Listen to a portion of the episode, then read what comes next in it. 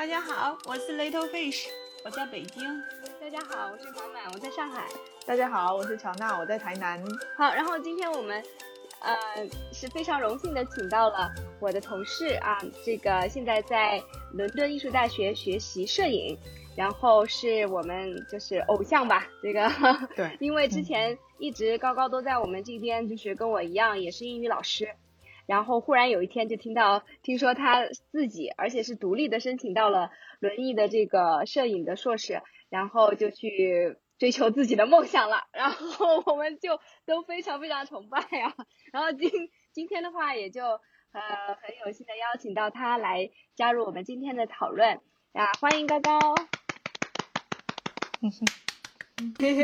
Hello，大家好，可以直接叫我高高啦。然后呃，我目前的话是就读于伦敦艺术大学的纪实摄影啊，其实全名应该是新闻与纪实摄影专业。之前的话和满满一样，就是是一名英语老师。嗯。然后其实我也比较热爱英语教学这个事业啦。然后包括之前有人问，就是为什么突然有这么大的一个职业上的转变？那其实就是啊，这个可能虽然可能说来话长，但是嗯，总而言之就是是一个慢慢的把自己的兴趣。可以变成未来发展方向的一个事情，所以当然其中可能还是会有一些波折嘛。那但是就是现在来看的话，之前经历那些嗯弯路也好，或者是波折也好，感觉还是很有意义的。因为我们之前其实就聊过关于这个中年危机啦，对吧？然后追求梦想啦，对人生的可能性啦。嗯，是是是，然后包括最近那个，如果说我们说热点的那些，就是像《心灵奇旅》，对吧？这个电 影，对对对。然后当时看完回来以后，我们仨也是就是聊过一阵儿，就是说感觉是也是我们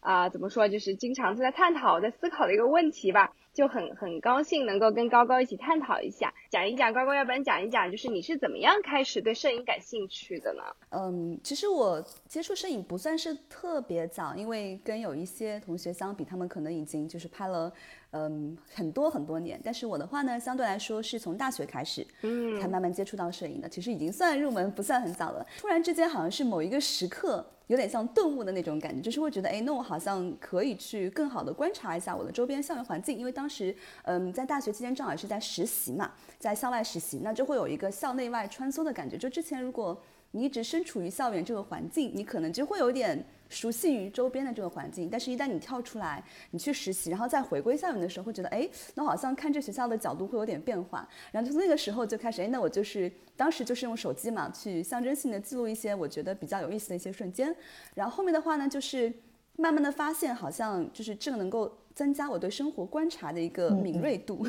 然后我觉得也是一件非常有意义的事情，所以就会去想要更好的那方去发展，然后就慢慢的就是给自己买了个相机，开始了 自己摸索的一个路。当然期间也就是有就是网上有很多就是可以看的那些很好的摄影师的平台嘛，所以说开始会借鉴一些那些摄影师的作品啊，或者说每天去看一下，发现一些灵感，哪怕不是灵感，就是能够。增加一些美感也好，就是一个慢慢的积累过程。其实像像轮轮椅还是，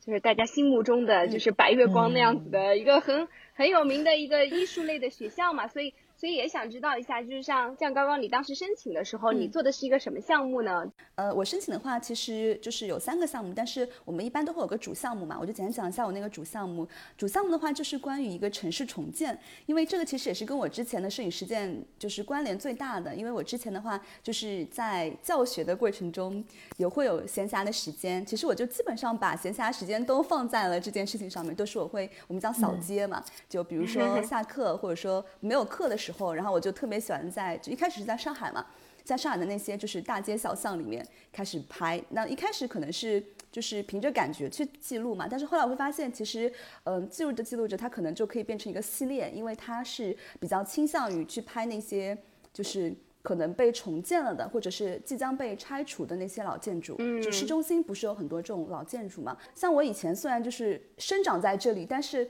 没有那么好的去观察过这些建筑，因为你可能只是有时候就路过或者就看到了就感慨一下，但你真的去做一个记录者走进去的时候，包括到后来我就会跟那边的人去进行交流嘛，就是这个时候你就有更深入的了解。后面就萌生了，那我就可以做一个以这个为基础的一个项目，然后我就还去了北京和广州这样两个地方。我当时就是想选用北上广，因为时间关系，其实我还想去更多地方，但是没有那么多的时间去嘛，所以我就主要在北上广，然后又就是通过类似的手法进行了一些这种跟城市重建相关的一个记录，然后。我觉得整个的过程可以让我对于就是那些比如说居民啊，他们他们的生活，包括他们是怎么看待像拆迁动迁这样的事情，嗯，就是会有很很深的感悟吧。有时候也可以有一些共鸣在那边。好棒啊！我一直其实就很想去做这样的事情，就是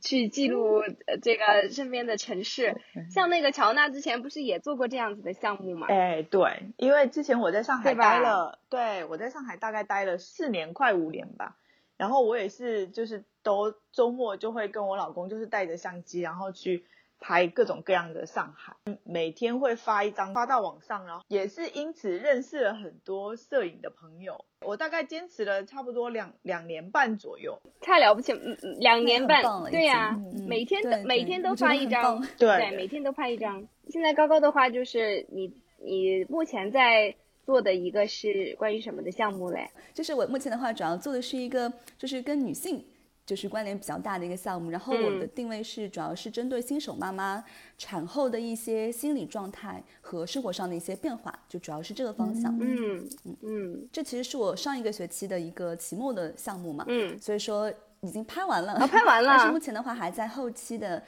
对对对对对，就是呃，就是这一阶段已经拍完了，因为其实它可以做成一个长期的项目，我是把打算把它做成一个长期的，所以说呃，目前这个阶段的小项目是已经拍完了，但是因为后期还有很多的像就是修片呐，还有像编辑排版啊这样的任务嘛，所以这个还还在收尾，但是。拍摄工作工作已经完成了，然后后面的话有机会还是希望做成长期，就是可以再联系到更多的一些受访者和参与者吧，争取能够把它做得更深入一点。那你主要都是在那个就是采访的是哪些人呢？我主要的定位就是在伦敦的中国新手妈妈。其实我一开始没有 特别想拍，就是中国，没有说一定要分中国或者是当地嘛。但是后来我发现，就是因为一个是疫情。大家都知道现在 lock down 了，其实特别难对我们专业来说。很多同学就是因为 lock down，它本身的计划就没有办法实施，因为你没有办法去到某些地方嘛。包括我们其实现在都出不了伦敦，这是一个很大的限制。嗯，所以就只能在伦敦当地拍。而且就是，嗯，我也会有些顾虑啊，因为比如说我拍这个项目是比较想在一个私密的空间里进行嘛。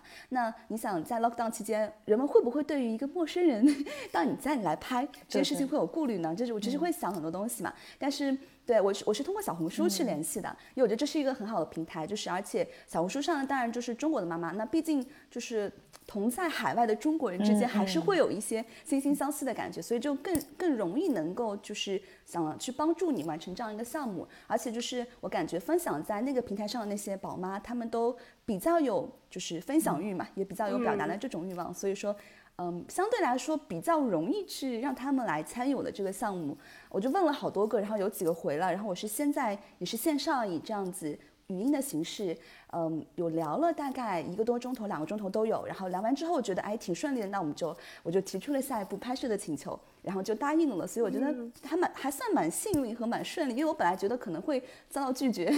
因为我想是能采访到就很好，就是没有抱有太大希望。但是哎，发现他们同意了，那我就后来就去拍了。你拍的是偏新闻纪实的那种吗？还是说你会比较？去探索一些不一样的摄影的表现的手法，因为我们其实我们自己专业就一直有在探讨这个问题，就因为虽然我的我的刚刚讲过专业名是偏新闻和纪实摄影嘛，但是因为我们现在其实对于纪实摄影这一块的范畴，它是比较广泛的，就不是可可那种狭义上的纪实摄影，就大家可能看到那种新闻报道类的，嗯，其实不不是就是说只是这一方面，我们有更多的也有一些更偏艺术类型的，就是它其实。不应该严格的被画一个界限吧？我们觉得，所以说，嗯，我个人的作品其实两者都会有。我其实没有那么偏新闻报道类的，还是会比较偏就是个人表达，就是有一点点艺术风格那种作品，是我比较喜欢的。当然，就是两种都很好。那你你可以可以跟我们科普一下吗？比如说，就是介绍一些比较著名的，像类似，因为因为我其实。呃，也算半个那种文艺中年啊，然后这个 我就是大概也看过一些啊女性，尤其是女性摄影师的作品嘛，就很多女性摄影师啊还是非常非常先锋的，对，尤尤其是可能如果他把那个他的风格定位为就是女性主义的这种摄影作品的话，就是会会有一些对非常可能比较在普通人看起来蛮惊世骇俗的这种哈，因为因为好像背后就是通常就摄影嘛，就是它是一个观看嘛，女女性摄影师她往往就会有一种可能一种天然的直觉，就是她想要去从一个被观看的对象，对吧，变变成一个。观看别人的这样子，或者说重重新去定义这个事情，所以就就有好多特别特别啊，可可能比比较先锋的一一些探索。高高高能给我们科普科普嘛？就是像有一些你比较喜欢的。摄影师正好又说到点上了，因为就是我的论文也是跟女性摄影师相关。嗯，就是说到女性摄影师，其实真的是也蛮多，不管是国内还是国外。不过我当时就是我选择研究的是国外的几名摄影师嘛，主要的嗯，主要是关于他们的一些自拍像。因为其实大家知道，自拍是一种很好的自我表达一种途径，就像刚刚满满讲的，就是，嗯，之前其实很长一段时间，不管是在西方的那种油画中，还是所谓的这种有些宗教意味色彩的作品中，其实女性一直是属于一个就是被凝视的一个客体。对。那么就像之前你们在节目中讲到的，对吧？呃，现在很多的摄影师。包括就是像画家什么，他们也会通过这种自画像和自拍像来进行一种就是颠覆这种所谓被凝视状态的一种创作。嗯，对，所以他们的那种其实有很多的体现，比如说我可以举几个例子，有些的话就是呃会直简单的话就是会直接会凝就是注视这个镜头嘛，它会有一种就是我也在观看观看者的感觉，嗯，就会让自己是处于一个非常主体的地位，然后我是看着你。就是有一种我不是在被你观看的感觉，然后还有就是我研究的几个摄影师，比如说像就是我就讲英文名了，因为我就是有看的一些都是相关的外文的资料嘛，就是像 Patrick Collins，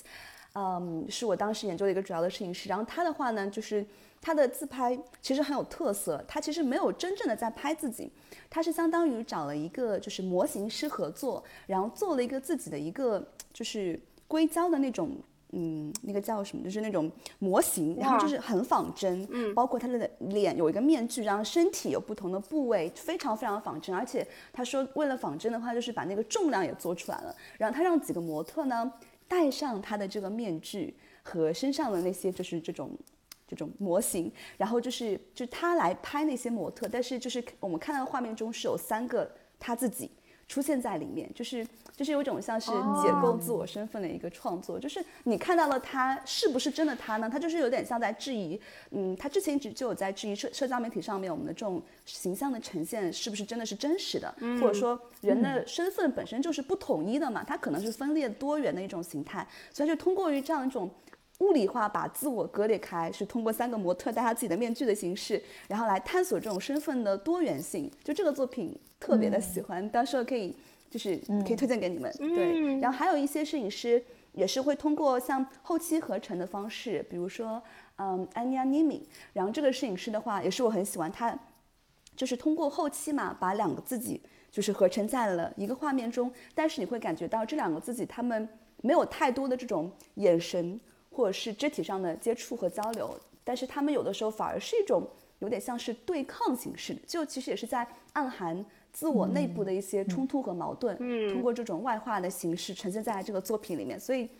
这种女性看自己的方式，就和平时这种普遍的方式，就是差异非常的大，我觉得很有意思。是，我是比较好奇，因为你之前本专业不是学摄影嘛，然后相当于过去做的是一个硕士项目。然后，那如果说你不是本专业，不是学摄影，直接学硕士的话，你们课程开设会从基本的摄影构图呀这些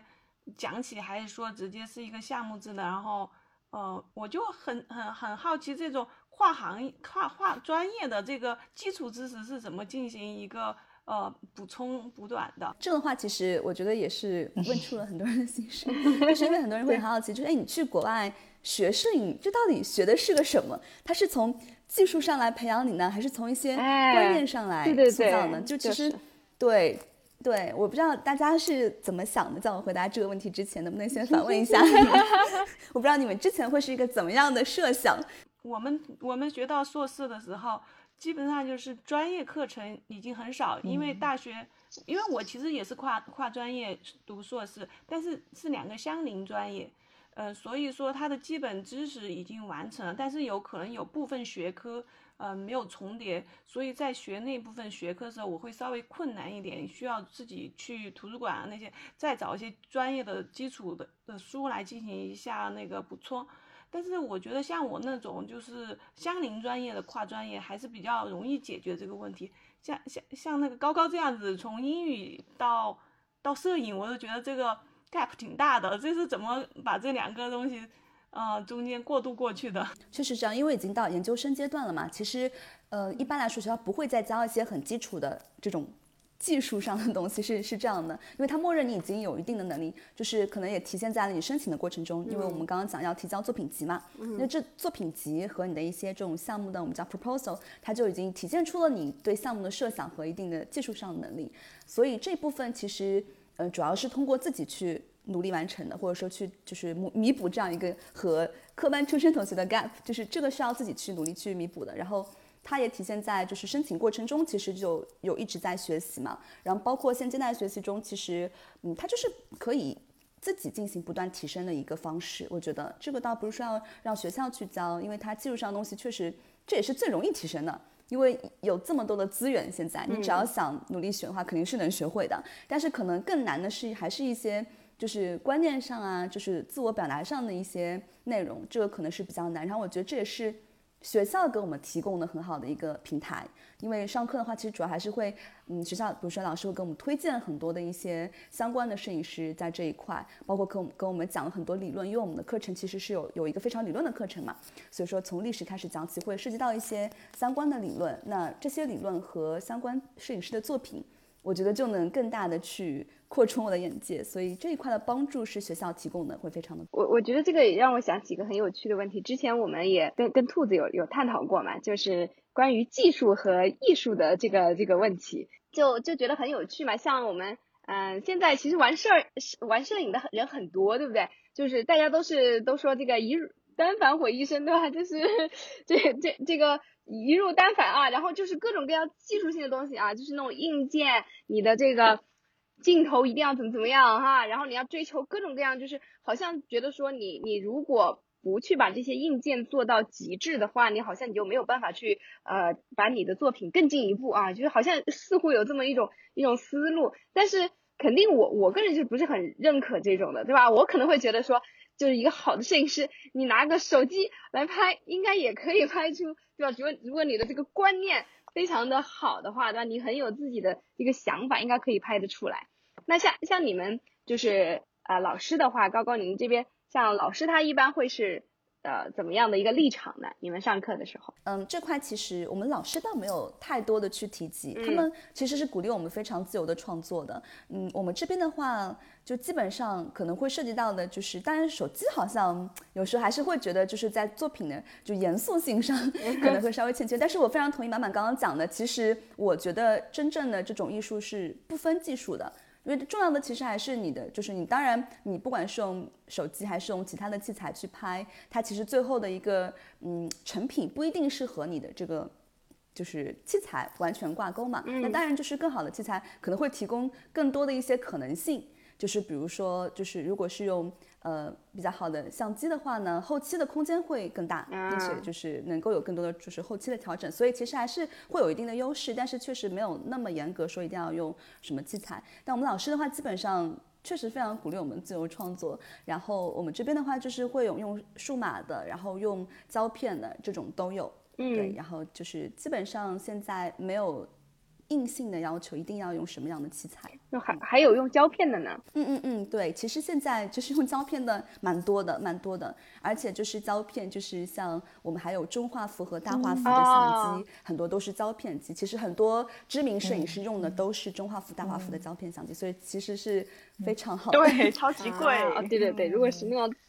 大画幅的话，那就超超级贵的。对，大画幅就是。就是你你扛着它去拍，就是一件非常辛苦的事情，但是也会非常的有仪式感。就是会在，就是我们现在一直讲图像爆炸嘛，就会觉得好像拍照太容易了，你手机随便一按就是一张快照。但是如果有一个对，如果有一个那么大的大画幅相机摆在你面前，就会让你有一种敬畏感，就是就是回着咔嚓一声，就是回到了以前人们坐在照相馆拍全家福那种感觉，就是会觉得啊，对这种照相这件事情是很有敬畏感的，就会让人们比较去重视这件事情，没有觉得这是随手一拍的那种照片，而是把它形成了一个作品的感觉。嗯，对，会很有意思。是是，高高刚才讲到图像爆炸这个事情，我也觉得就是。挺挺有感受的，其实就是因为因为之前就看到很多人，嗯，就是包括 Little Fish 讲的那种长枪短炮去拍那些风景的，对吧？就我我经常就在想一个问题，就是说，我就感觉关于那些那种美景啊，就是山川河流的那些美景，我感觉都已经。拍尽了吧，我就觉得说就是像那种非常经典的景点是吧？不知道多少人拍过，而且可能到最后已经形成一个模式，就是就大都是大概是这个样子构图是吧？然后那个时间点去取景，那我就在想说这个 point 在哪里呢？对吧？如果说你你就是这这个跋山涉水对吧？然后你去拍一个跟你在某一个比如说国家地理上面看 曾经看过的一张很类似的一张图像。当然，这个不同是你自己拍的，是吧？但问题是你去再现这样的一个图像，它的意义在哪里呢？啊，我我反正是经常想的问题。所，所以它不是一种创作，是一种模仿嘛？就跟你去嗯照着齐白石的虾画了一幅画一样，你可能跟他画的很像，但是就没有那个原创性啊。对，这这个满满这一点，其实让我想到我以前看过的一个 TED 视频嘛。嗯，名字是 Does photography a moment steal the experience from you？直译就是摄影是否从我们手中偷走了这样一个时刻。大意就是说，也是，嗯，他自己是位就是风光摄影师，然后他就在那个就是比较知名的那些点，然后发现哇，好多人就他们不管是手机还是长枪短炮，就是在拍同一个地方，而且那那些照片，如果你 Instagram 上面就是就是搜一下那个标题，全都是一样的照片，就是非常同质化的嘛。对，然后说。就为什么还要再这样拍？他自己当时也很疑惑，而且就是会觉得这些人有时候可能过于关注到拍这个动作，而忘记了去欣赏眼前这个景色。就是拍完好走结束，就是打卡结束了，就就有点像是为了拍而拍，而没有去真的享受当下的那一刻。其实这个问题他当时就有在怀疑嘛，然后后面就就讲可能是嗯提出一个理论，叫有点像经验自我和记忆自我，就相当于是。有些人呢，他是比较偏记忆自我型的，就是我必须要记录下我那一刻，回去之后我看到那一刻就表示啊，我存在过那个地方，嗯，就记录下那个事。但有些人他更偏经验自我，就哪怕我不拍任何东西，嗯，我当下深呼吸或者说看一下那个美景，我的享受是非常好的。所以他后面就做了这样的一个比喻，相当于就是。拍不拍本身没有什么好坏嘛，但是还是看就是拍的当下你的心态是怎么样的。嗯，反正就是不鼓励我们为了拍而拍。人文的东西跟风景还是很不一样的。你风景可能拍出来同质化比较严重，但是 那个人文是每张照片都是独特的。当然，当然也有那个很有意思，就是我们那次去旅游的时候，他他不是有有一张获。那个获奖照片就是有一个农夫牵着一头牛在那种晨光中嘛，后来发现那都是要花钱雇的，每每个人走到那里也要去请那头牛和那个农夫。对对对对对，这也是一个经典的段子了。那个在那个 Instagram 上面呢，然后是他是有一个人，他创建了一个账号，他就是用来专门收集在 Instagram 上同角度，然后同姿势。然后就是非常相似的，对对，对，然后你就会发现，哇，就是他一张照片里面每一格，然后你一眼看上去都是一模一样的照片。对，甚至有摄影师已经拿就是这种 ins 的同质化照片专门做了个项目，我记得好像就叫 sunrise。然后那个摄影师他做的很多项目都是以这种同质化作品为特色，然后他不管就是这 sunrise 只是一种，他反正做了很多种，就是你放眼望去图像非常类似，但是把那么多类似的图像铺展开，比如说铺成一面墙那样的面积，然后我觉得你做成一个展览是非常有震撼力的。对对。就是有这样的项目已经有，这这其实就有点像那个嘛，对啊，其实就像像那那个那个是 Andy Warhol 他他的那个嘛，对吧？就是那个那个丝网印刷的那种那种图像，然后很多很多重复。对对对，他的那些对，是是是，对，就视觉冲击力也是很强的嘛，本身。就是人类本质就是复读机。对，所以说我现在。对啊，我现在那个去那种著名景点、著名角度，大家还得抢位置的时候，我我有时候就会想，那个我的设我的设备肯定不如别人啊，我拍出来也赶不上网络上啊，或者这这别人那些照片，我还拍它干嘛呢？你拍下来跟人家 同样的东西，完还没别人拍的好。我我我我就是，我就觉得经常想到这个点，我就没有那个动力想要去拍照片。真的是，真的是。其实，其实我比较喜欢拍的是我们家孩子跟我们家老公相处的时候的一些，比如说他俩一起在那个荡秋千呐，就不是那种摆拍，就是真的，哦，我就觉得那个场面很好，然后就会拍下来。但是就是有时候我觉得那种那种真情流露是很好的，你基本上就是随便一个人看那照片都能看出这个。爸爸有爱这种感觉，但是就是手手机随手拍的嘛，也没有技术嘛，所以说拍出来的画面感，嗯，不是那么惊艳。这这个也是正好最近有因为有在做新手妈妈那个题目嘛，然后就专门去做了一些 research，就想看一下那些就是当代很多的摄影师他们自己是怎么拍自己的家庭。就是和自己的就是孩子，就这种 family portraits 其实是很颠覆性的，就是和大家看到那种模板化的是完全不一样。就是你看到，就他作为一个局内人，比如说我看到有个父亲，他拍嗯自己的就是妻子和女儿的时候，他的一些视角就是会让你觉得，嗯，但是他非常的私密嘛，因为都是自己亲人，但是那种感觉就是他会让你觉得是只有只有真的是只有那个父亲才能拍下的画面，就是作为一个外人，作为一个摄影师。如果我不了解他们，是拍不下那些画面，就是那种看上去好像是非常就是普通的日常生活的一些场景，但是由于它的一些比较亲密化的视角和构图，会让你觉得就是很有震撼力。作为那种家庭的影像，就是凸显出来了，和那些同样的同质化的作品，我觉得差别非常的大。这个好有意思啊！这个点就是去看摄影师是怎么拍自己的家人的，对吧？其实我觉得越越是日常的东西。嗯，是吧？其实就是越是很难拍的，就很早以前就有过的一个关于摄影的讨论嘛，就尤其是新闻摄影，我觉得像高高你们可能都会学学这方面理论哈。就我之前就听听过一一个，就是意思就是说我们嗯，就是视视觉，因为我们会对某种程度的这种视觉的呈现会慢慢的多了就麻木了嘛，对吧？所以就就搞的这个这个图像它要不断的变得更加的。奇怪，更加的诡异，或者更加有冲击力，然后我们才能去去接受，或者才能会去看到它，所以就会变成就是说过度的去追求戏剧化嘛，就特特别多的戏剧性，或者是呃非常陌陌生的一种感觉。但是就是正因为这样的话，所以你说你要去拍日常的东西，就觉得很难，就是你要你要拍出那种打动人人的东西，然后又很日常的东西，好像就觉得特特别的难。就像之前最早我听到高高讲说，在做这个新手妈妈的时候，我我就觉得我自己想象啊，如果我来拍这个，我会觉得很难拍耶，很容易拍的像特别家庭的那种记录，就每个每家人可能都会有有的这种。那你如何如何拍的比较，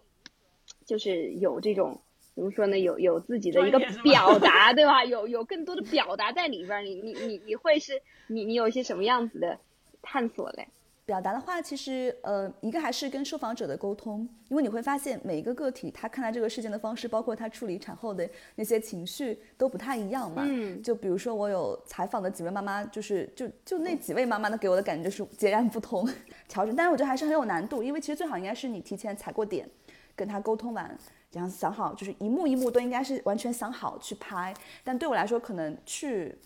只能有一次机会嘛，毕竟 lockdown 你也不好意思，就去登门拜访，已经麻烦人家了。所以就那一次机会的话，相当于是临场要去做一些规划和应变，其实是会有一点困难。但是因为你在去之前已经大概脑海中有有一些设想，因为你看了很多相关的作品，肯定会有一些想法怎么去进行这样的表达，所以会会有一点帮助先前的一些想法，但是还是会有肯定会有临场的一些改变。我是比较好奇，就是我也觉得。就是有时候说是一个有故事的照片嘛，一样要通过一个静态的一一个片段，就是一一幅静态的画面，然后展现它背后的故事。因为我刚刚听你说的是这些不同的受访者，他其实他的气质和他经历的事情是不一样啊。你这个项目的目的也是想去呈现这些不同的人的状态嘛？那那这个它背后这么多的故事和一一张一张的照片，这个是怎么连起来的呢？对这个问题 也问的非常的就问的很好，就是这其实是一个呃，就我们之前也有有些人他为什么会质疑，比如说摄影它它本身存在的意义，他就是会觉得它其实没有办法很好的去还原，因为你只是那那一秒或者说千分之一秒的那个时刻嘛，它其实只是一个像是一个。一一一个小片段，甚至是一个非常微小的时刻的捕捉，它其实肯定没有办法去很好的还原，就是受访者或者是那些拍摄对象当时的整体的一个面貌。嗯，但是呢，我们可以通过，比如说通过一个一些手法，比如说你可以通过一个固定机位，然后你同时拍，嗯，比如说可以拍一个二十张或者是十张，然后把就是做一个并置嘛，就是一二三四五六七八九十这样的并置成一一个作品，它也可以成为一页的展示，十张不同的一种形态。它将是可以努力的以多元的形态去呈现它当时的那个状态，是可以不一定说一定是单张作品就可以放一页嘛，因为我们一页上可以有很多的呈现，对吧？这是一种，还有一种就是通过我们刚刚说呃画外音的那种形式，比如说你是可以加上文字的，因为我们这学期来讲摄影和文字的关系，包括包括就是图像和文字，他们图像和文字应该是一种相辅相成的关系嘛，有的时候，所以说你可以借助一些文字，因为像我们平时你想看艺术展，很多时候你看一幅画。你肯定也无法理解他为什么要画那个女性，你是要这样去绘画的，或者是那个色彩是怎么去运用，你可能无法理。但是你看了那个背后的文字解说，就是还是会有很大的帮助。对，包括我们一个是文字解说，包括我们作品本身就是可以涵盖文字的，所以我觉得文字也会是一个很好的一个呃帮助大家了解受访者的一个。方式，但是虽然是这样子，我们会说，我们其实对于，因为作品它本身就是开放的嘛，其实没有说我要去限定大家去往那方去理解，就是我有我的理解，我只是呈现出了一个切片，但是最终这幅作品给大家什么感觉，其实观众有自己的说法，对吧？所以我觉得开放式的反而是也可能会比较好。其实我我就在想说，有的时候我们的这种摄影的项目，可能就是也很难去接触到一些真的跟我们的生活。甚至说跟我们的阶层非常非常不一样的人，就像像你你你们在你在做的时候会有有意识的要想要去突破这种嘛？不过你这个现在疫情确实也是影响蛮大的，但是你有想过吗？就是或者说你们老师会会嗯帮助你们去去去会会教你们怎么样去做这些，就是说去拓宽的一些可能做做一些项目是真的是比较嗯，比如说反映一些社会啊现实的东西，可能会。某种某种有点困难的那种，嗯，其实我的初心是想做这样类型的项目，就 是我觉得很多人他为什么选择这种创作嘛，就是因为他会有一种本能的那种人文关怀嘛，其实我觉得还是很有人文关怀的一个一种出发点，对不对？是比如说我可能会关注那些。嗯，跟我有不同遭遇的，但是就是虽然我可能没有办法完全跟他们产生共情，但是我可以去很好的关怀到他们，或者说我想要去让大家去关注到这样的一些现象和这个群体嘛，其实会有这样的初衷。其实我是很想做这样的项目的，嗯，但是实事实上你可能在就是你你要考虑到你实际执行的一个可行性嘛，就是你可能还是要做出一些妥协，觉得这项目我觉得真的太难执行，虽然我很想要去完成，但是。可能当下对我来说会有点困难，那我可以把它就是先放着，因为不代表我以后就不会去做。可能我有更多的能力或者更多的资源之后，也许以后可以去涉猎到那些我觉得更想要完成但是难度很大的一些项目，就，都会比较具有社会的人文关怀。我觉得，嗯，像我我有的就是像最近最近几年我也了解到有有一些其实跟我们差不多同龄的一些呃艺术家吧，或者说这个。呃，不一定是摄影师了，但感觉在中国，摄影师可能还是现在要出头还比较难，尤其是做那种社会偏偏人文社会的这种啊。但是像有一些嗯导演呐，或者对，就是他们也会自己去关注到，就是嗯，其实他们很多往往就是最后就是回到自己的呃身边的一些东西，然后去拍自己身边的一些家庭啊，然后就是身边人的困境吧，对吧？然后就是自己的这个家乡的一些一些情况。就是那些片子现在还得到蛮蛮多人的这个，呃，就是就很多肯肯定的嘛，比如说像那个什么，嗯，那个叫什么春春江水，这叫春江水暖水暖对对春江水暖啊，对，就是那是拍那个哪里来着？富春江对对富春江，对，然后还有那个什么，就是还有毕赣嘛，对吧？嗯，高高有没有计划回来以后去做一点这样子的项目？哇，这这个其实我我是很喜欢看纪录片，我就很喜欢看纪录片，而且就是有越来越多的导演其实有关注到自己的家乡。嗯，像我其实我出国前还看了一部纪录片，我记得就是那个时候，呃，是正好刚刚国内电影院开放的第二天，好像我就就非常的激动的心情就迈入了影院去看了一部，就是叫《第一次的离别》，它也是就是相当于是导演在也是讲述，对对，也是就是它是一个节节奏很慢的片子，但是。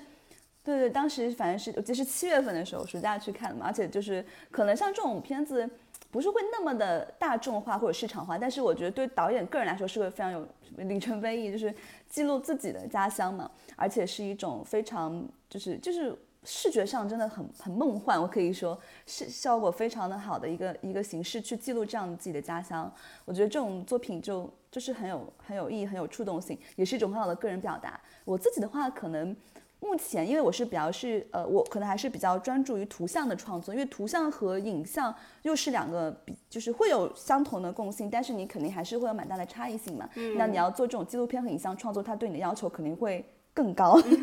对吧？会有非常非常多的一些就是。呃，要求和这样的一些也会有些限制嘛，所以说，呃，目前我自己好像还没有这样的打算。但是其实如果能有这样一个机会，有一天我觉得是会非常荣幸，因为我自己是很喜欢像那种纪录片的。范叔啊，就是那个起床吃饭，然后他不是就是自己拍了一个四个春天，然后也是有在国内上映，对吧？对对对，我知道。也是我很喜欢陆庆义导演，我很喜欢。对。他就是突然有一天在豆瓣上讲说。嗯，他要闭关了，然后就真的好像就就两年没有出现，然后后来就拍出了那个四个春天，然后因为他刚开始的时候其实就是用手机拍的，然后之后他才慢慢转转用了一 些就是设备，然后来来拍他们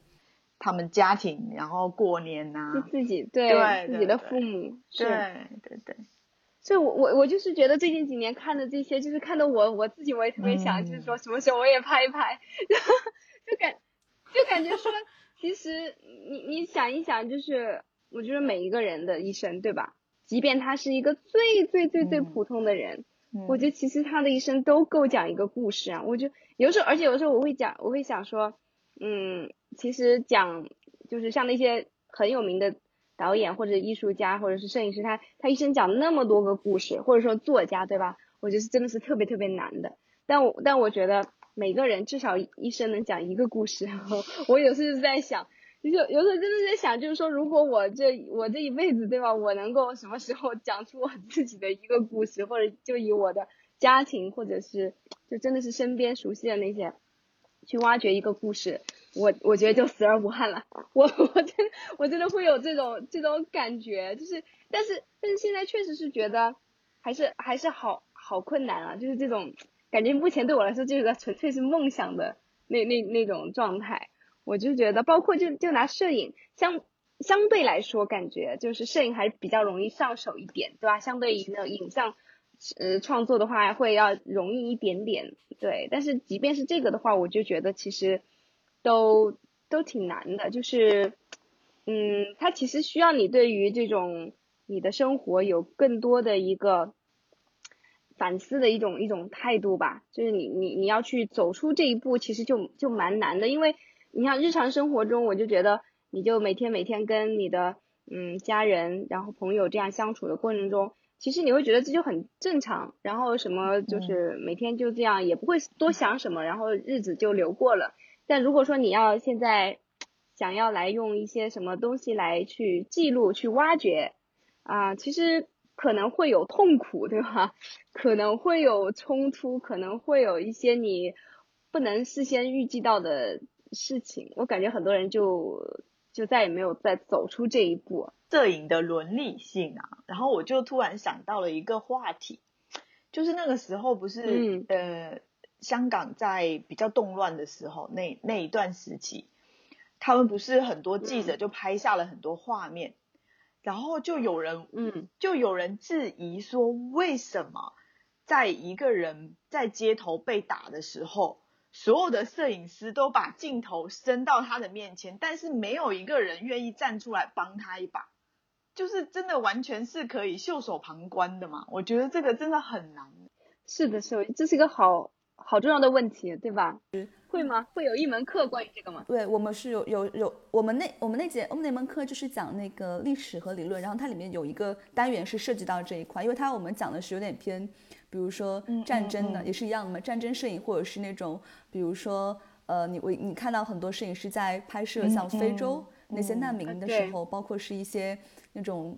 嗯，瘦骨嶙峋的那应该会看到很多这种典型的话，就可能就有点，但是会会让人觉得已经产生刻板印象了。这种瘦骨嶙峋的这种妈妈抱着那个孩子，然后说你这个时候，或者说就之之前不是很有名有一张照片，是一个瘦骨嶙峋的孩子，后面有一个鹰看着他嘛，就感觉下一秒就把它吃掉。对。但是这张照片后面获得了很好的奖项，但是就是会有人质疑，那你在那一刻你选择了按快门而没有去帮那个孩子，那孩子可能下一秒就会。就是因为这个而死亡。对，那个那个摄影师，那个摄影师后来就因为这个事情都自杀了嘛？那个。对，就是因为有很多的舆论。对对对，就他自己当时内心估计也是很很很很很崩溃的嘛，在面对这样的一个一个抉择。然后我们反正觉得还是怎么说呢？这个其实是一个很难去权衡的一个东西，是可能是还是你当下的第一时刻的反应，就你会觉得是那一刻的记录到底是有多重要，重要到可以让你去。放弃当时伸出那样的援手，所以这个，当然我们还是希望能够就是尽量避免这样的现象的发生嘛。我觉得，就我个人的话，如果因为我不能代表所有人，但是我个人可能如果，呃，设身处地，我可能还是会忍不住去帮一把或者怎么样，就就从个人的出发点来看嘛。但是，毕竟有些人他会觉得那一刻的影像价值是非常非常珍贵，而且可能就是转瞬即逝的。如果你那一刻你不按快门，就没有了那个画面。我我觉得这个伦理问题在每在很多行业都会。都会有。我之前看过一个，就是说，呃，之前就是他们那个应该在美国吧，他那个部队里不是死亡率就很高嘛，就是那个战地的医生啊那些肯定都不够用。后来他们那个，嗯，指挥部那边就提出一种说法，就是说希望把它给记下来，然后他们去分析大数据，以避免将来嗯这种事情的发生嘛。嗯。所以这样他就需要分配一个医生专门在旁边做记录的。这个做记录的医生，他就比如说，那那战争一打起来，那么多人需要救，是吧？他他还能不能安安静静的就在旁边做记录，看着那些人，因为救援不过来就死掉？那他会做一个怎么样的选择？但是最后他们还是强烈要求他就做记录，然后，然后就是最后他那个确实他做的记录对于下一次再发生这种大规模的死亡有很重要的作用。实际实际上，我觉得这都是同样一个伦理的原理。就是作为一个摄影师来讲，可能他觉得这个影像很珍贵，我发出去之后能得到更多人关注这个非洲的这个问题，或或许能对他们的生活能有所改善。其实。嗯，我们抛抛抛，嗯，撇开那种就是说为了成名不惜不惜一些手段的这种，确实是道德上有点问题的。其实更多的，如果是从他们的职业理想来讲，还是为了是帮助更多的人，也会面临这样子的一个困境。有的时候，这种这种影像是力量是非常非常巨大的。我就想起就是在那个疫情之前，对吧？那个时候都是欧洲欧洲难民是最大的新闻嘛，对吧？然后。就当时那个那个小男孩，就是在海里边不是淹死了吗？对吧？然后他的身体被被那个冲到海岸上那张照片，就是就是那一张照片，真的，我觉得可能就是说比比不知道多少的那种一些宣传或者一些一些运动都要来的有有冲击力，就真的是看到那张照片是没有办法让人还能够感觉袖手旁观的。对吧？所以就是确实，就影影像的力量是是是可以的，非常非常的巨大的。觉得说就摄影，因为摄影它确实是有一个嗯特别特别巨大的，经常会产生这个伦理的冲突嘛，对吧？就是不仅是说那种拍摄呃生死生死攸关的画面，还有就是说，就是你拍任何你去拍一个人。其实你就是某种意义上说，就就有可能有一个风险，是对他产生了一个剥削，或者对他产生了那个消费，对吧？所以，所以我觉得这个这个是怎么怎么解决呢？就是拍人。那其实我就我很一直很想拍人，就是我很喜欢做那种人文的摄影，但我总觉得这个就，比如说你让我在街上走扫街，对吧？你让我去拍一个人吧。就我总觉得这样子，你又没有去获得人家的许可，我又心里面不安。豆瓣上之前就有人问过嘛，就说人文摄影跟偷拍，它的界限到底在哪里？就 就。有道理，对啊，这个问题其实很有意思啊。就是刚刚就是满满讲的，包括强大讲，就是所谓的你拍摄的那样一个对象，比如说你在不知情的情况，在他不知情的情况下，你拍下了他的画面，但是不是对他来说就是一种消费，对吧？或者说是一种我们叫挪用嘛，挪用了他的个人形象去表达你想要的一种意图，他他会有这样的一个动机性。所以其实。嗯，所以其实我们现在鼓励的很多的摄影，其实还是和那个被拍摄者要达成共识，就是说，相当于是一种在他知情的情况下面去拍。对，当然有很有很多很多经典的，像就是呃很多经典的摄影师，比如说 Vivian Maier 那样的摄影师，他之前拍了很多街拍，他就是全是偷拍，但是他的作品当然都都成为了经典嘛。嗯，那种的话呢，我们也没有办法说去从伦理上去指责他或者怎么样，但是其实我们还是希望作为一个就是。你想要你想要去比较好的去拍摄一个项目或者怎么样的时候，你是一定要获得对方的知情权和认可权。尤其是在西方这边，如果你要拍摄孩子，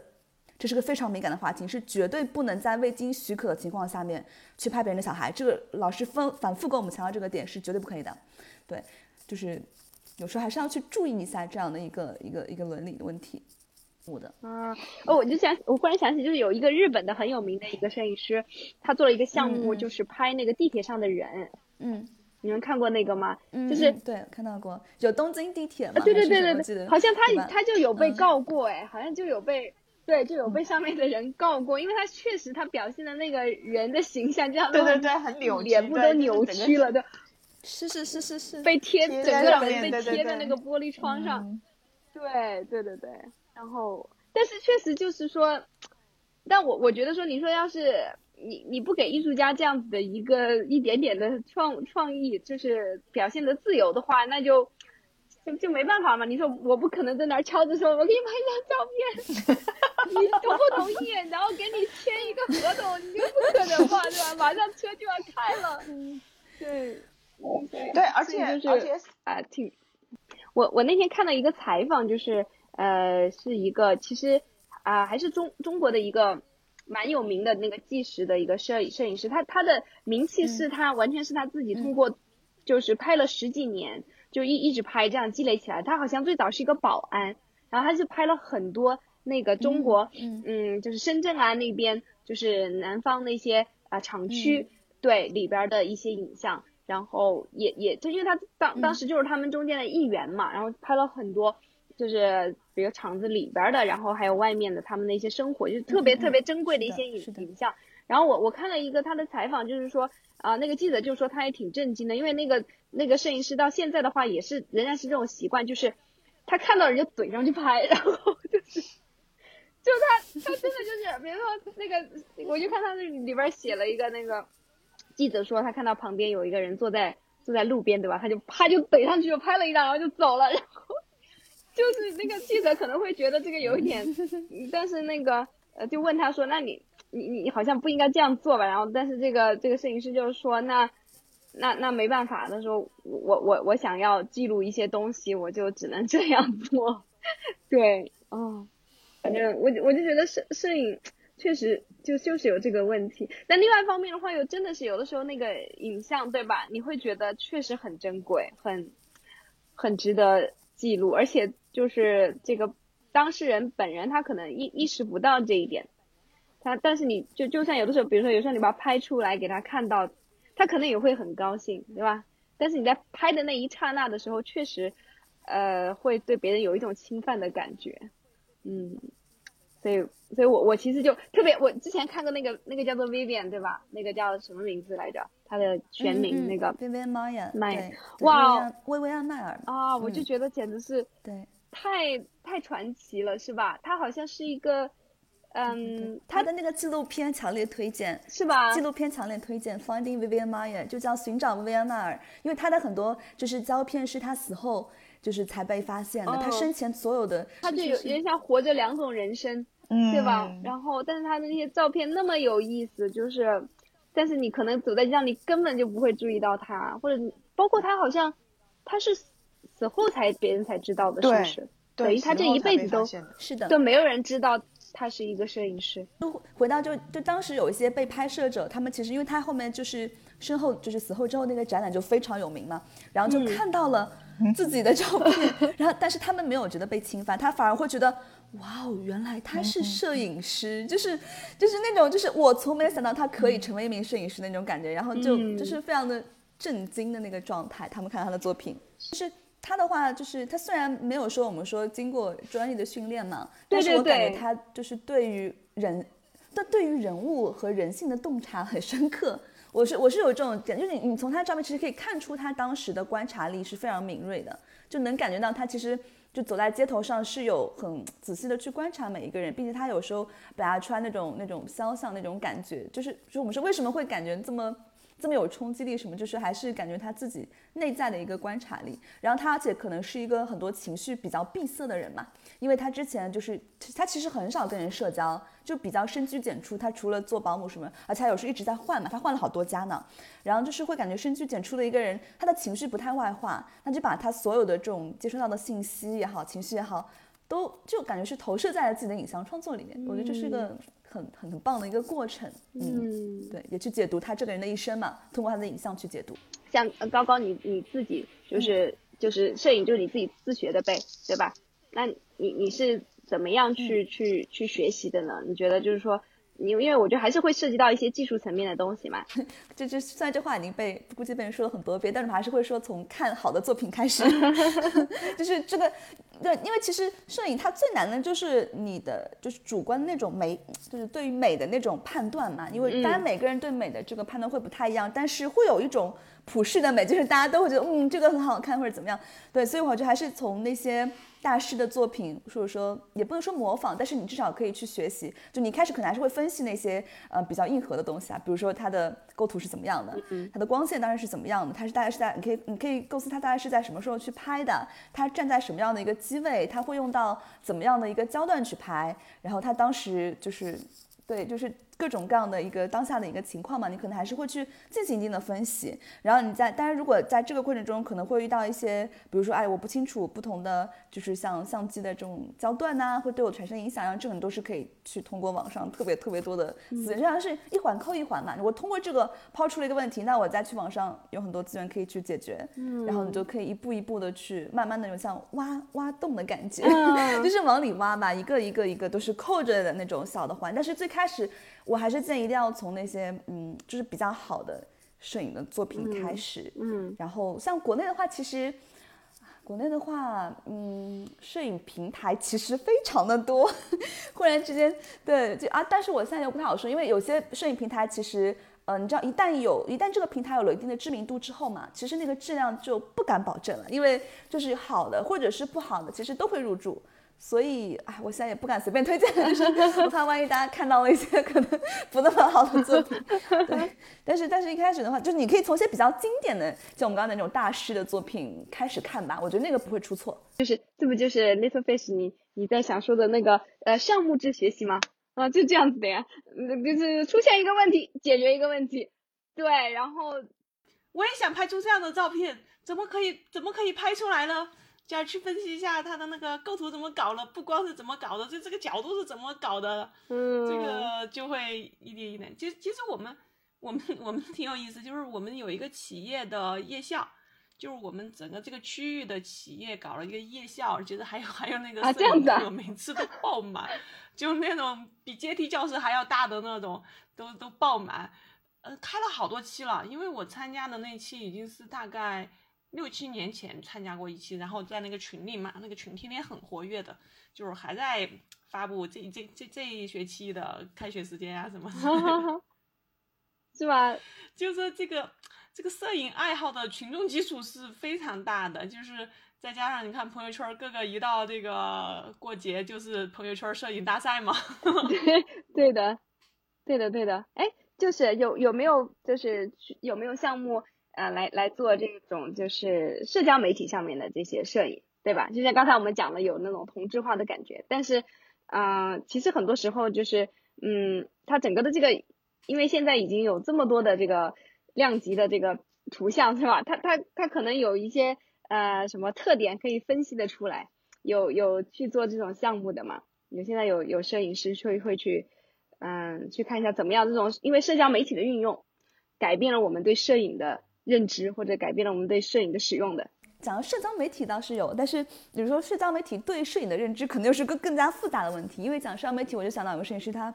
专门做的就是一个，相当于是人们过度沉迷手机这样一个项目，就是或者说过度去刷社交媒，就社交媒体这样的嘛。然后就是他就是相当于是通过，嗯，前期跟拍摄者沟通好，让他们是保持一个拿手机的姿势，但是手里是没有那个手机的。你可以想那个画面吗？就两个人坐在一个房间里，或者是一家人坐在那个餐桌前，每个人在低头看着手，手上没有东西。但就是很讽刺的，在说现在因为网络的影响，就是人和人之间的交流和就是感情流通会不会被阻断，或者还是还是更亲近？就是这样抛出这样一个问题，就是有摄影师专门做这组作品，我觉得很有意思。嗯，嗯，跟就是人们沉迷网络的对现实的影响。对对。对啊，我记得有一次去一个嗯日本那个日本餐厅吃饭嘛，哦那家还是呃挺贵的，然后就看到一对情侣，那很年轻的一对情侣，很明显。还很年轻，然后去那个餐厅吃饭，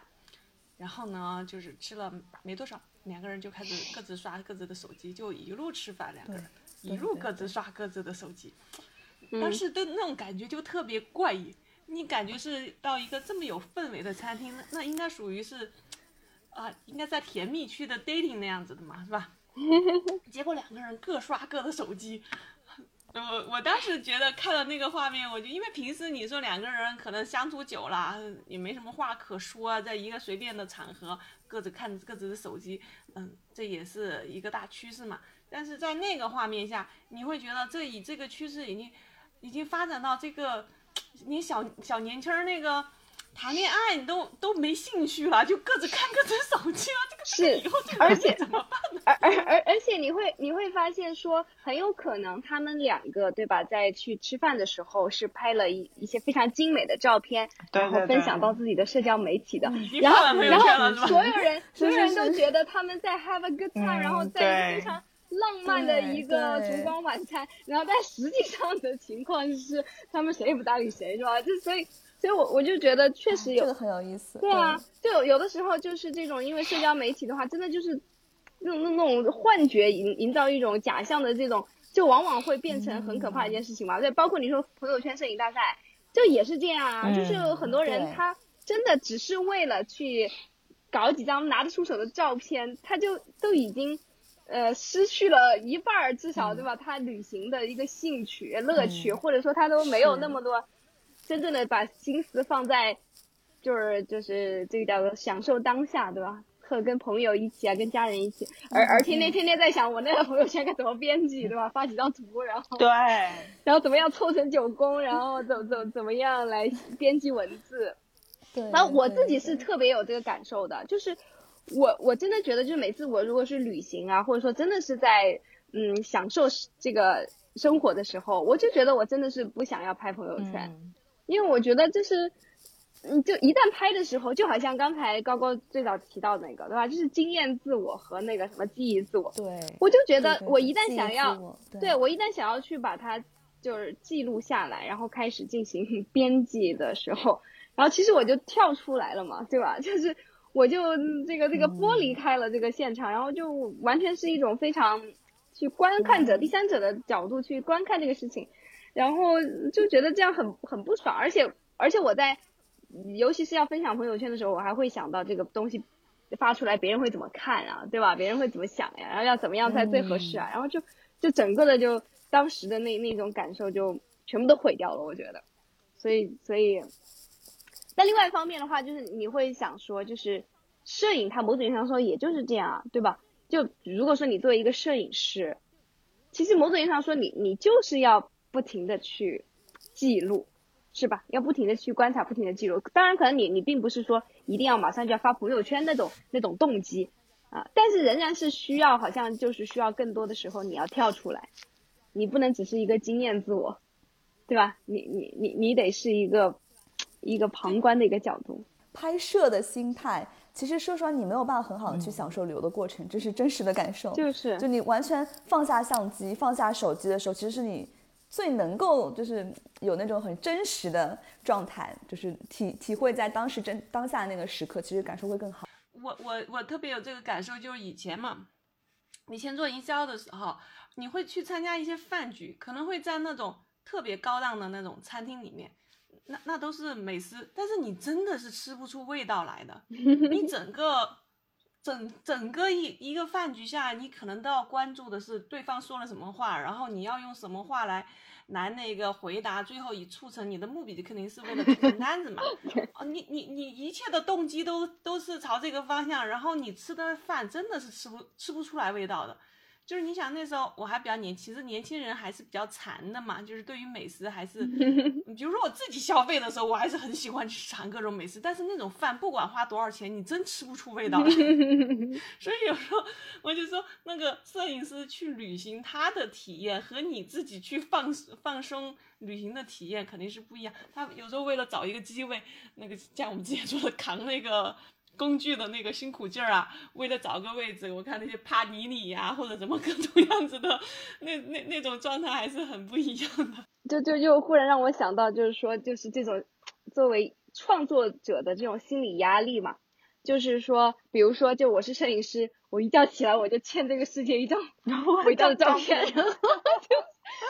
是不是是是不是就是会有这种感觉，对吧？那哇天呐！就是我忽然想到那些有一些那种 YouTuber 对吧？其实他们不是经常就这样吗？就创造到创作到一定的程度，就真的是压力非常非常大，因为天天就本来可能是记录生活，然后很开心，然后后来就变成了这个这个每每天起来就欠世界这样子的一个作品，然后就完完全让他们没有办法去更好的去享受自己的生活了。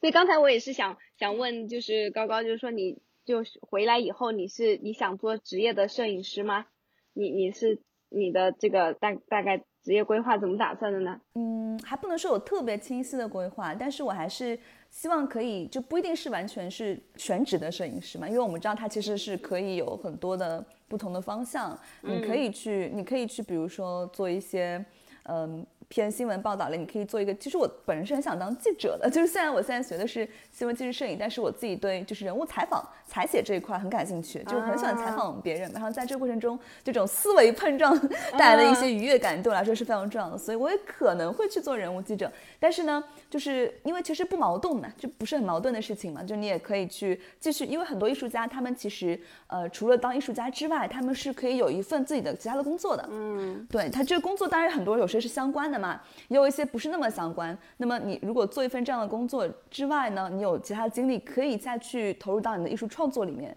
那是最好的，就相当于是两种身份同时存在，是并不矛盾，这是我非常理想的一个状态。就我可能是会希望有这样一个方向，但是有些同学他可能如果嗯比较理想，当然肯定是有一个自己的工作室嘛，就是那就是更好的，就有自己的工作室可以进行呃自由的一些创作。当然有工作室之后也会可能会需要有一些商业的拍摄需求，因为你如果完全是做自己的创作，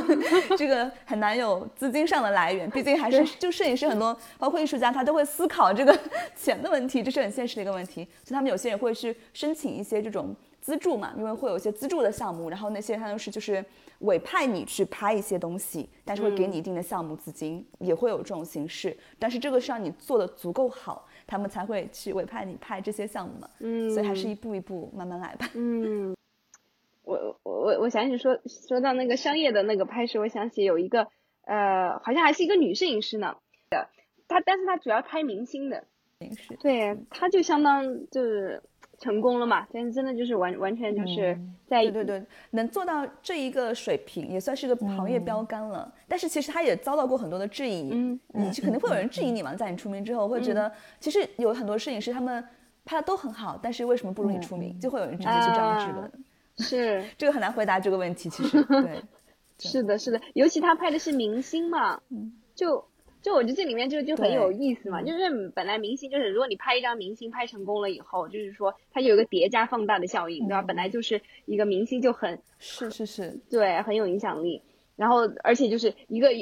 然后然后一旦这个成功了以后，其他的明星都找上门来，然后哇，你变成一个明星专业户，然后你拍的就越来越出名，对，所以就是对，确实是对，是这个样子，就是。对，有点像是良良，它是一个良性循环，但是对于就是其他的摄影师来说，可能资源就会变少，就相对来说嘛，就是流动的资源。对，对对对对对对对。让我想起那天我才看的一个文章，就是讲那个现在的艺术市场就是这个样子的嘛。就是说，尤其是艺术那个收藏市场嘛，就是他就是说 winner take all，对，就是赢赢家通吃嘛，对，对的，而且就是很难维系，包括那种小一点的那种呃画廊，对吧？然后他可能想去支持那些新兴的艺术家，但是就是就很困难，确实就得不到什么资源，就慢慢就支撑不下去了。特别有共鸣的一个点嘛，就是讲就是就是创作的过程中，他其实肯定很多是。很有很多痛苦在那边，就像妈妈刚刚讲，就是想想做一些跟个人相关的这种项目什么，但是又觉得很痛苦，对吧？但这是肯定，就是所有的艺术家，我觉得在创作过程中都是痛苦和快乐并行的一个状态，甚至有可能会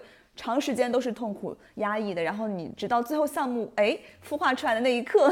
突然之间好像这个情感就得到了释放和解脱。所以很多时候就是创作过程基本上是长时间的那种焦虑啊，或者是。嗯，处于一种或者说哎创作的瓶颈或者灵感是不是枯竭的那种状态，就是一直在 push 自己完成这样的一个内容，所以其实这是一个常态吧。我觉得不管是像音乐家还是作者，或者说这种绘画的，我觉得其实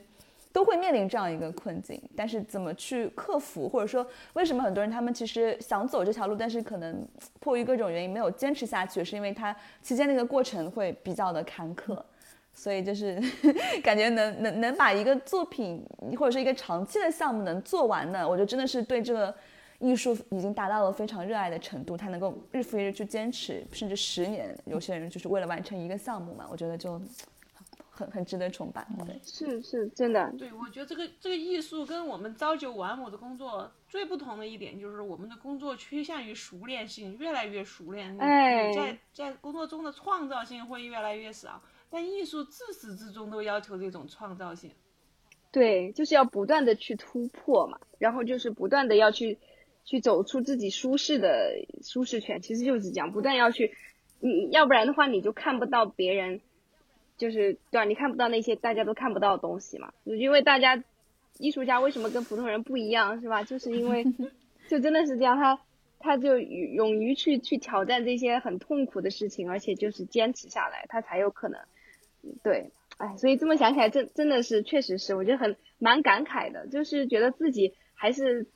就是会比较逃避嘛，就自己在生活中还是会会比较逃避，就是会，呃，虽然说空有很多这个艺术的梦想，对吧？但其实你要真的落到实地的时候，又会觉得还是很痛苦，或者是会觉得很累、很辛苦，就是或者有些还是中间有一些很枯燥的，呃，学习的积累的一个过程，又觉得嗯坚持不下来嘛。对，所以感觉对啊，应该好好反思一下。对，满满说的有有两个痛苦点，第一个是你要学习基本的技术，这个学习坚持的痛苦点。嗯。然后等到你学了技术和理论之后，你要创作时候的这种抛开人性，或者是就解剖这个嗯你你所看到的东西，看到更深刻的东西，这个时候你内心的这种痛苦点，两种痛苦。都得有，真 的真的。要要不你现在那个艺术，不管从事哪一样，都从小那种学习呢，每天所所付出的努力，每天所付出的痛苦，也是需要坚持下来的。但是某种意义上说，摄影，尤其是像如果是人文的摄影这种，对吧？它可能相对来说对于技术上面的要求是，嗯，相对低一点的。那我觉得可能是真的门门门槛，对。门门槛相对低的，就是像那种，嗯，嗯，像那种风光类的，可能对器材和这个，嗯，硬核技术要求比较高。嗯，经常会出现一个，就是，呃，很有名的一个摄影师一下爆红，他就是可能就是一个走人文类的，然后出来一两张片儿就特别的让人印象深刻，然后就特别容易红。就所以走人文这个，他的观察力还是很重要的。比如说你那个走风光，我记得当时看一个电影嘛，他就拍雪豹，那你拍雪豹就蹲蹲在那儿嘛，长年累月的那个要要去拍啊，那种跋山涉水的那种喜马拉雅上山上的那种艰苦，你可能更多的是去克服这些这些自然的那些生理上的这些这些困难。嗯，但是这个人文的真的就是需要你不停的去那个探究内心，然后去呃去发掘更多的东西。是，嗯，是。嗯，对对，我是觉得对人文类其实它有，但是它有一个，就虽然看着好像技术要求不是很高，但是它其实有个很大的要求，就是你可能需要花投入很多的时间在前期的调研中，因为不像可能风光胜，因为人文是个很复杂的主题，你比如说前期的各种调研，甚至可能会涉及到一到两年的调研时间之后，你才会动手去拍摄，都是很正常的一个过程。而且可能因为有些人他比如说要去拍一些，就是我们说边缘群体嘛，就我们最近有看蛮多的 LGBTQ 相关的这种展览，或者是相关艺术家的作品，然后就会觉得他们，因为你你你很怕你会去。比如说，我们说消费了那些人，或者挪用那些人的形象，那你要能做到从一个局内人的角度去看，那你至少得跟他们相处个一到两年，或者是更长时间，就是你才能够去走进他们的生活。像我们刚刚说家庭影像，为什么那些影像那么动人，就是因为我是以一个就是局内人、身边人的视角去拍的嘛。所以我觉得它其实门槛是挺高的，就是你你得真的是长期投入在那个研究，或者说跟他们这种社群的相处之中，然后你才能够做到让他们对你打开，他们打开自己之后，你才能够去拍。出那些比较，或者说世界上或者说有意义的。